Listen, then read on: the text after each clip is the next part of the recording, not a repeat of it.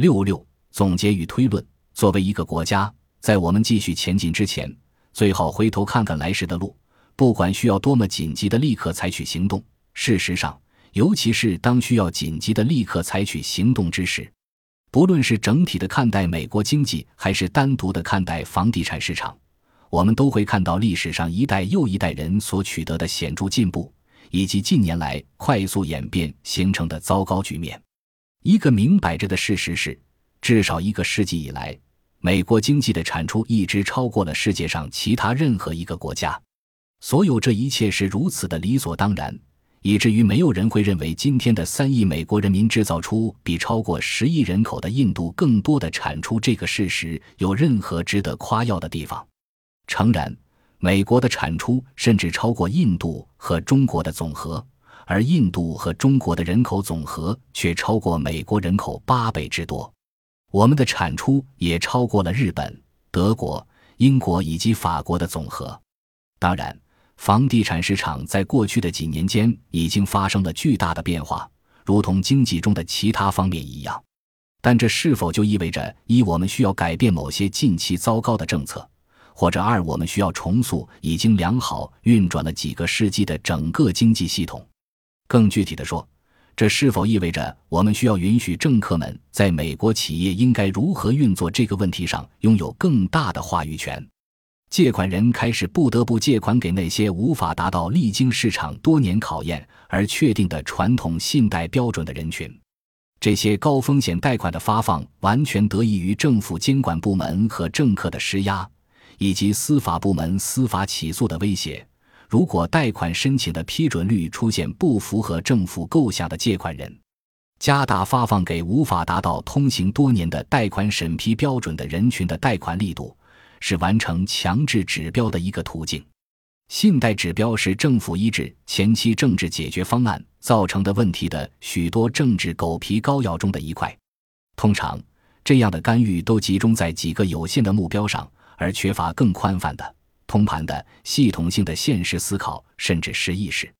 让人不禁怀疑的是：过去立法禁止银行开设分支机构的绝大部分政客们，心里考虑的事情究竟有没有远过保护地方银行，避免其与更大、更知名的银行分支机构竞争？似乎更不可能的事情是，这些地方政客会感觉到自己对于二十世纪三十年代大萧条期间数千家银行倒闭的责任。多年来一直秉持房屋自有为房地产政策试金石的这个时代的政客们，同样不太可能意识到自己应对当前的金融危机以及广泛的失业负有责任。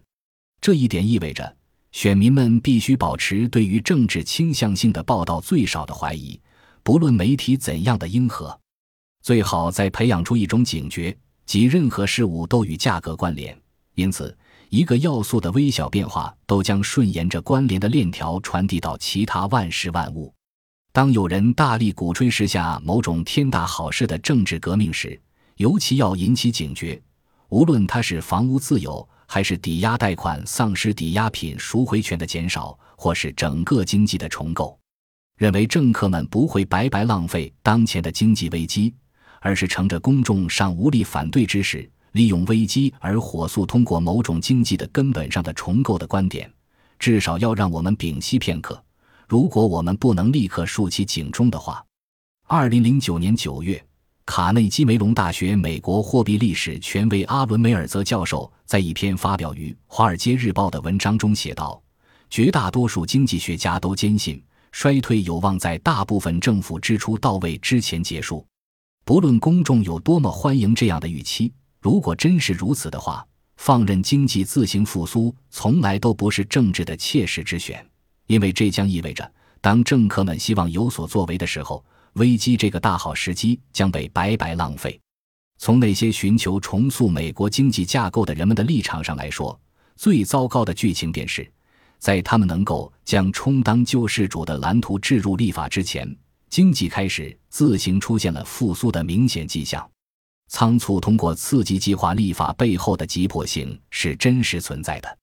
即便如此，仓促的理由并不是快速耗散巨资以加速经济的复苏。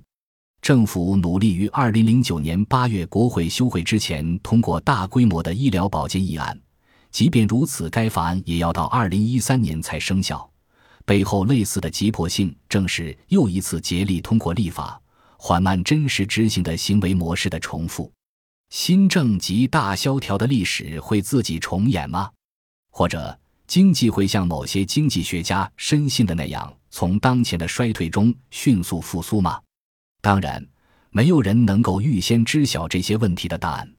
我们能够知道的就是，根据以往的经验，哪一种类型的政策会导致哪一种后果，而此类政策的重复很可能导致当今的局面。